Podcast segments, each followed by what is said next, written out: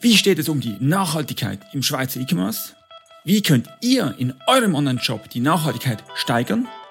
Diese Fragen und weitere Highlights aus der Studie zur Nachhaltigkeit bespreche ich in dieser speziellen Episode mit Thomas von der Hochschule Luzern. Inside E-Commerce Podcast mit dem Blick hinter die Kulissen von Online-Shops. Grüezi, ich bin der Michael Nussbaumer, E-Commerce und Digital-Enthusiast seit über 20 Jahren CAS-Leiter an der Hochschule Luzern und Gastgeber vom Inside E-Commerce Podcast. Und mein Gast ist Thomas Wozniak von der Hochschule Luzern. Viel Spaß! Hallo Thomas und willkommen zum Podcast-Interview. Hallo Michael. Mal vorweg, wer ist Thomas Wozniak? Wer ist Thomas Wozniak? Das ist eine gute Frage. Ich bin Forschungskoordinator und Dozent am Institut für Kommunikation und Marketing an der Hochschule Luzern die Hochschule Luzern ist in vier Leistungsbereichen aktiv. Einmal in der Ausbildung, also Bachelor und Master. Dann in der Weiterbildung, wie zum Beispiel dein CAS, Michael. Wir machen auch Dienstleistungs- und Beratungsprojekte. Und schließlich machen wir auch anwendungsorientierte Forschung und Entwicklung. Zum Beispiel die Durchführung von neuen Studien, wie die, über die wir heute sprechen. Kurz zu meiner Person. Ich bin ursprünglich aus Leipzig und bin über einen Umweg in Berlin nach St. Gallen gekommen äh, oder bin konkret nach St. Gallen gegangen, einmal wegen der Berge und auch wegen einer interessanten Stelle an der Uni St. Gallen. Jetzt wohne ich in Bern und äh, arbeite in Luzern. Heute sprechen wir über die Studie zur Nachhaltigkeit im Schweizer E-Commerce. Die haben wir zum zweiten Mal im Auftrag der Post durchgeführt. Kannst du unseren Zuhörern kurz beschreiben, um was es in der Studie geht? In der Studie geht es darum, welche Rolle die Nachhaltigkeit im Schweizer Onlinehandel spielt. Ganz allgemein. Konkret auch, wie der Stand der Umsetzung in Bezug auf Nachhaltigkeit ist. Dazu haben wir verschiedene Stufen in der Wertschöpfungskette im Onlinehandel angeschaut.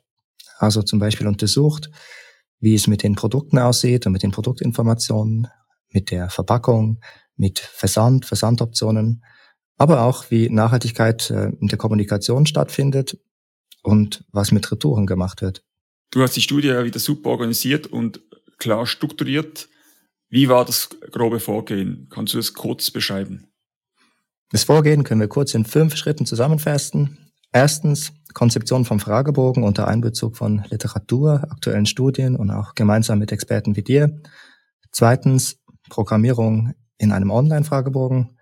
Drittens Rekrutierung von Teilnehmenden für die Studie zum Beispiel E-Commerce-Verantwortliche von Schweizer Online-Shops. Das können bei kleineren Unternehmen auch schnell mal die Geschäftsleitenden selbst sein.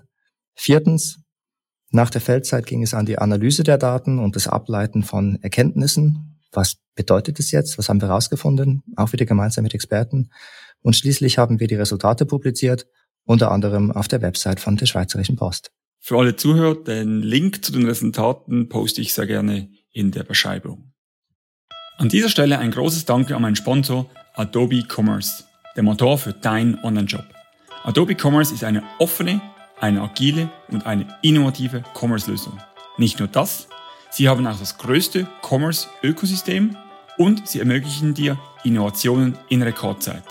Weitere Details und spannende Cases findest du unter magento.com/de. Aber jetzt was waren deine Highlights der letzten Durchführung, Thomas? Nun, vorweg möchte ich erstmal sagen, dass es genial war, dass wir diese Studie überhaupt durchführen konnten ein zweites Mal. Das ist nämlich kein Selbstverständnis. Dann zu den inhaltlichen Highlights. Ähm, da möchte ich zwei Sachen herausgreifen. Einmal vielleicht eine Art Widerspruch. Bei den Online-Händlern in der Schweiz ist angekommen, dass Nachhaltigkeit ein Kundenbedürfnis ist. Sechs von zehn Studienteilnehmenden haben das angegeben, dass sie das erkannt haben. Und gleichzeitig ist es aber für einen viel kleineren Anteil der Online-Händler ein wichtiges Thema, ein wichtiges Thema auf der Agenda, nämlich für nur drei von zehn. Zum Zweiten gibt es mehr und mehr nachhaltige Produkte in Schweizer Online-Shops. Gleichzeitig ist es aber für die Online-Shopper, die solche Produkte kaufen wollen, gar nicht so einfach, diese auch zu finden. Es gibt nämlich bisher nur sehr wenige Online-Händler, die tatsächlich Nachhaltigkeitsfilter anbieten oder die nachhaltige Produkte besonders hervorheben oder markieren. Da ist sicher noch Potenzial. Und du, Michael, was denkst du? Eines meiner Highlights war, dass rund zwei Drittel aller Anbieter überzeugt sind, dass Nachhaltigkeit die Wettbewerbsfähigkeit steigern kann. Aber nicht nur das, für 80 Prozent der befragten Online-Jobs bedeutet Nachhaltigkeit auch unternehmische Verantwortung zu übernehmen. Und ich finde, das ist neben der Nachfrage der Kunden nach mehr Nachhaltigkeit zwei sehr starke Argumente, sich mit dem Thema vermehrt auseinanderzusetzen. Was waren weitere spannende Punkte aus der Studie, Thomas? Da möchte ich gerne zwei Punkte herausgreifen. Einmal die Partnerwahl und dann die Kommunikation.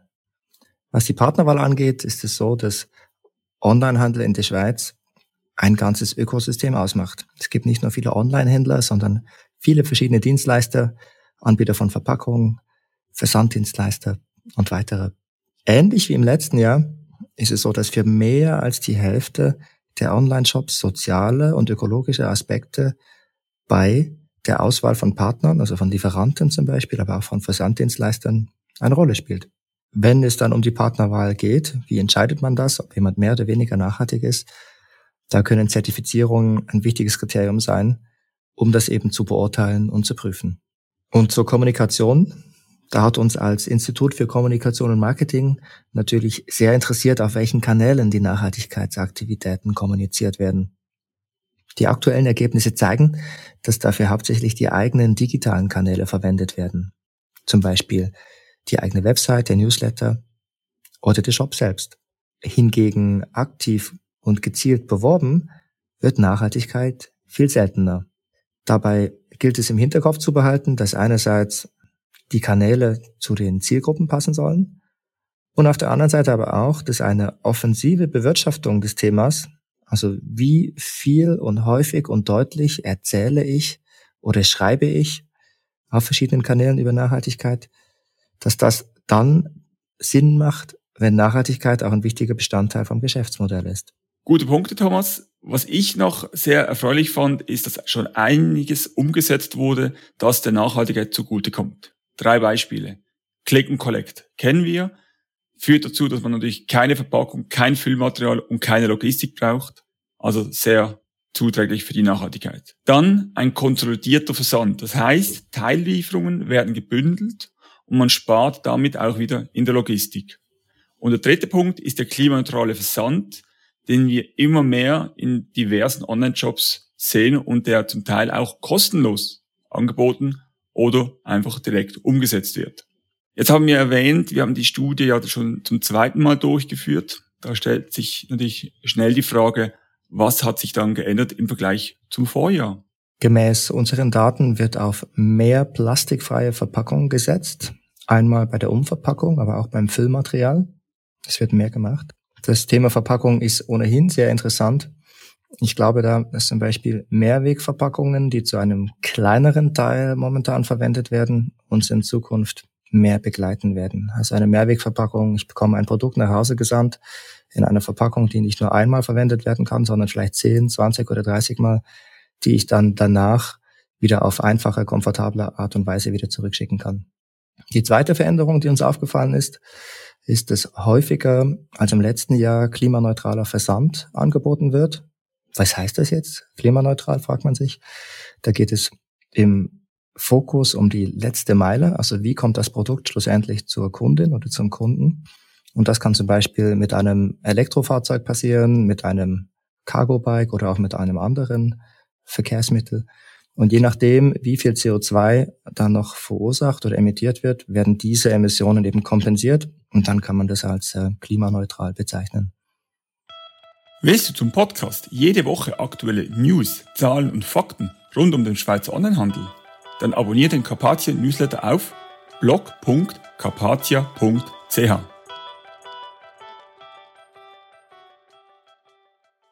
Michael, du leitest ja den CRS Online Shop und Sales Management und bist damit äh, auch selbst sehr nah an der Praxis. Was für Empfehlungen kannst du den Online Shops geben? Wie können sie konkret mehr für Nachhaltigkeit tun? Das ist eine sehr gute Frage. Es gibt viel zu tun. Es gibt viele Optionen. Ich, ich pick mal drei Stück raus. Erstens, jetzt starten.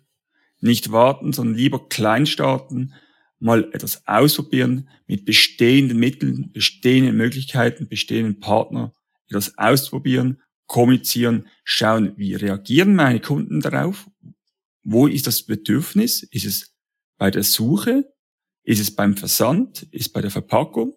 Und dann auch äh, Erfahrungen sammeln und lernen, wo kann ich optimieren. Das war der erste Punkt. Der zweite Punkt ist, viele Online-Shops haben ja schon in diversen Bereichen gute Partner. Nämlich zum, zum Beispiel die Logistik. Setzt euch mit den Partnern zusammen. Schaut, was haben die schon für Dienstleistungen, für Optionen, für Möglichkeiten. Kann ich zum Beispiel, wenn ich Verpackungen bestelle, auf Verpackungen setzen, die kein Plastik mehr haben, die aus recyceltem Material sind. Testet ein MVP, schaut, was funktioniert. Also sucht das Gespräch, zum Beispiel mit der Post für die letzte Meile. Der dritte Punkt ist, tu Gutes und rede darüber. Also die Kommunikation an den Kunden ist wichtig, denn nicht alles, was man für die Nachhaltigkeit macht, ist für den Kunden immer ersichtlich. Die Kunden sind interessiert, sie möchten es sehen, sie möchten es verstehen, aber auch verständlich. Und dann ist Transparenz wichtig, also kommuniziert, was ihr macht. Für die Post habe ich ja einen Beitrag geschrieben, wo ich weitere Tipps aufliste.